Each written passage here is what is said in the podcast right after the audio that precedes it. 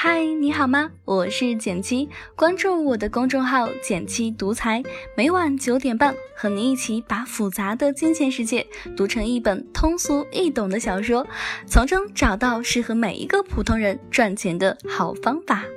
最近的时候呢，我在书报亭看见了《读者》这本杂志，突然想起自己很久没有买这本杂志了，看着熟悉的封面。我准备买一本怀旧，付钱的时候看了一眼价格，写着九块钱一册。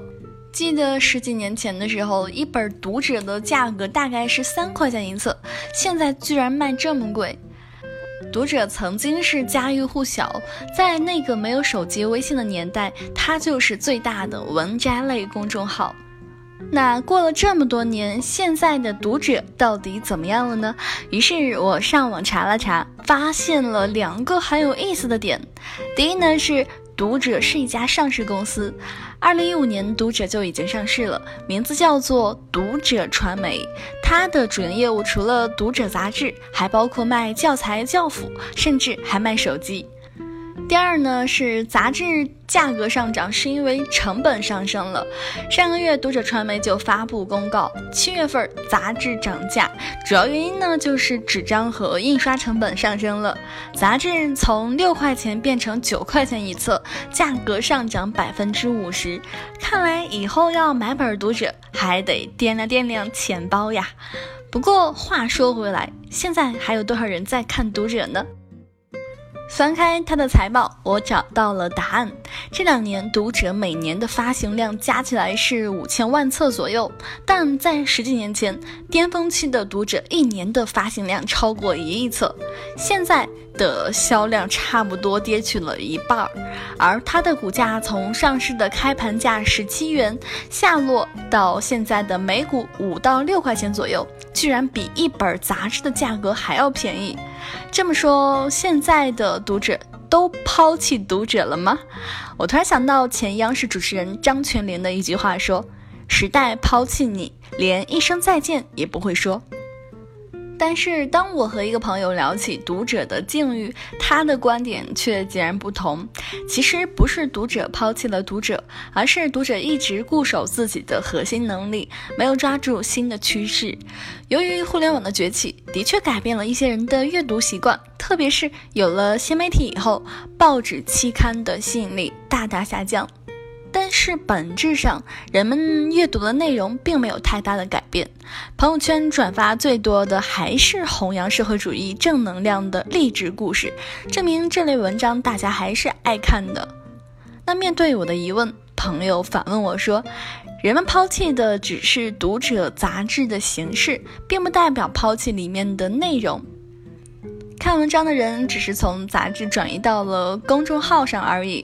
同样，文摘类公众号读者明明有经验更丰富的团队，为什么体量做不过十点读书这些呢？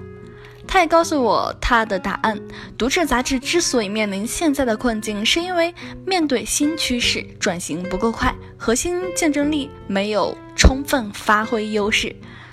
我想了想，他说的还挺有道理的。我的这个朋友呢，之前是在传统媒体做记者，采访过很多互联网大咖，经常和我分享很多互联网行业的前沿观点。后来由于行业不景气，他不得不选择离开，但他并没有继续做记者，而是跳槽到互联网公司做公关，顺利的完成了职业转型。表面上看呢，媒体记者和企业公关是两个毫无相关的职业，但本质上。他们都需要具备两个核心能力，就是写作能力和社交能力。而他凭借着多年的写作积累，不仅锻炼了一手过硬的文字功底，拥有对互联网行业敏锐的观察，也在圈内积累了一定的人脉。传统媒体的衰落并没有影响他职业生涯的继续发展。一个行业的衰退，不代表你在这个行业中积累多年的核心竞争力也丧失了。更重要的是，如何运用这种核心竞争力来应对新趋势、新发展，其中关键在于你是否愿意不断升级自我。我晚上饿的时候呢，去楼下的便利店买了一包方便面，开水一泡就可以吃了。相信这样的经历每个人都有过吧？但是最近这一两年，你在深夜吃泡面的次数有几次呢？二零一三年以前呢，国内外的方便面市场还处于上升趋势，但是从二零一三年以后，方便面市场的需求就直线下滑。像大家熟悉的两大方便面巨头统一和康师傅，在二零一三年业绩也快速下滑。比如康师傅，二零一七年方便面的收入是二百二十亿人民币左右，但是在巅峰期，它卖了接近三百亿人民币的方便面呀。从趋势上看，这几年的生意是一直在退步的。那方便面是怎么被抛弃的？为什么拐点出现在二零一三年呢？其实呢，因为外卖行业差不多就是二零一三年左右开始兴起的，只要你躺在床上动动手指，外卖就能直接送上门。而方便面不仅要出去买，而且还要找开水冲，根本谈不上方便。另外，方便面的口味单一，营养成分也不够健康，而外卖不仅更好吃，而可选择的余地也相对较多。表面上人们抛弃了方便面，但本质上人们的需求并没有改变。自己没有时间做饭，但又想吃到美味健康的食物，于是，在行业衰退的环境下呢，很多企业转变思路，纷纷尝试推出高端方便面。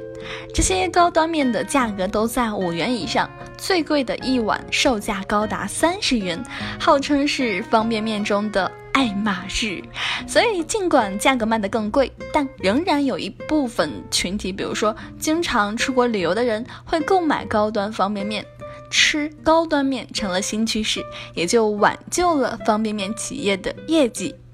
比如像统一推出了汤达人等高端品牌，就很受市场欢迎呀，销量始终持续保持高速增长。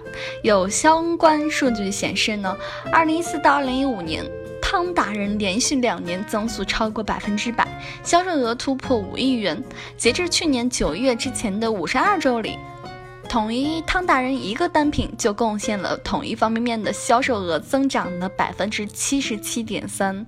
其实对于个人来说，想要不被淘汰，你也需要把自己打造成高端产品，不断的自我升级，确保自己始终能跟上未来的发展新趋势。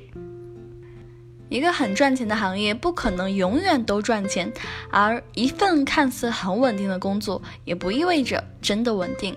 时代变化太快，不管你之前是做什么行业的，可能都会有随时被淘汰的危机感。